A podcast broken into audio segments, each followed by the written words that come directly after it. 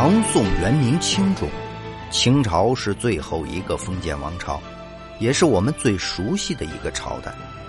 清朝那么多皇帝中，康熙、雍正、乾隆应该是建树最多的三位皇帝。康乾盛世就是由这三位皇帝创建的。可惜之后，清朝整体开始衰退，特别是到了同治皇帝和光绪皇帝，更是让人惨不忍睹。在同治皇帝前，咸丰皇帝是清朝最后一位拥有实际统治权的皇帝。此后，清朝被慈禧太后牢牢掌控在自己的手中。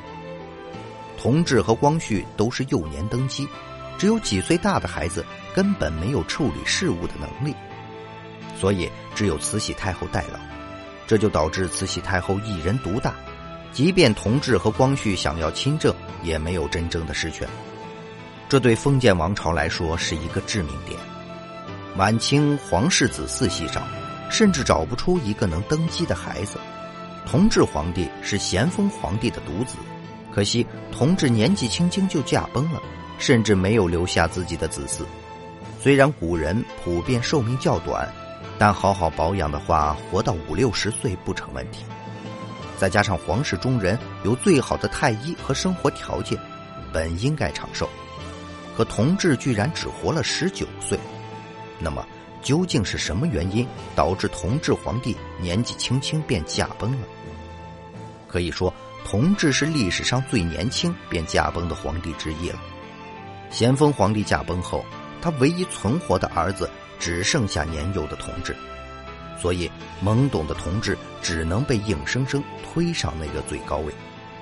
而同治背后的就是慈安和慈禧两位太后。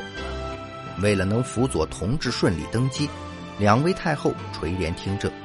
在这个期间，慈禧太后逐渐有了野心，她掌控着实权，并不希望同治能亲政。而同治太过依赖慈禧，往往慈禧说什么就是什么。虽然是亲生儿子，实际上同治只是慈禧手上的棋子。用来掌权的棋子而已。由于手上没有实权，所以同治从小没有压力长大。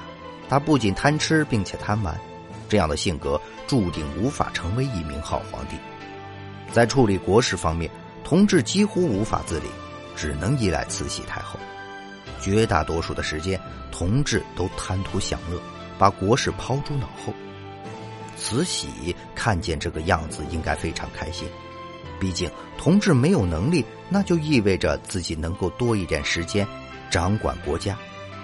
可惜，在慈禧的纵容下，同治越来越荒诞。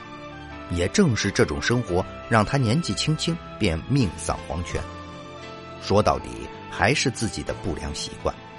年纪轻轻的同治很好玩，不仅如此，他还喜欢新鲜事物，这就导致同治很容易被人带坏。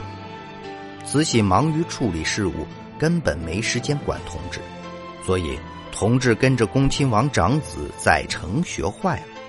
载诚虽然文武双全，可惜喜欢寻花问柳，经常带着同治出入烟花之地，经不起诱惑的同治当然深陷其中无法自拔。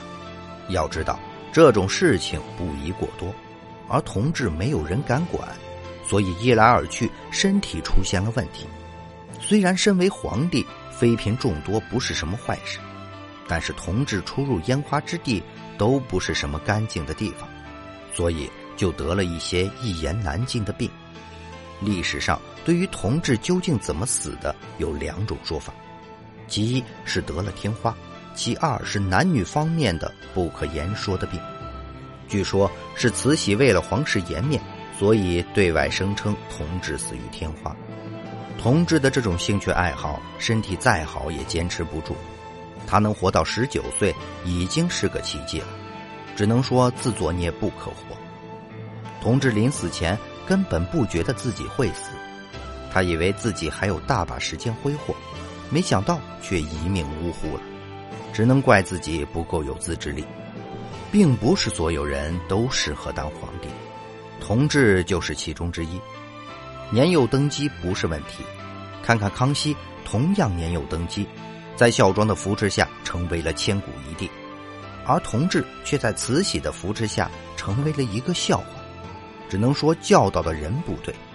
慈禧和孝庄两人也有着很大的差距。同治运气实在不行，遇到的人和事都不尽人意。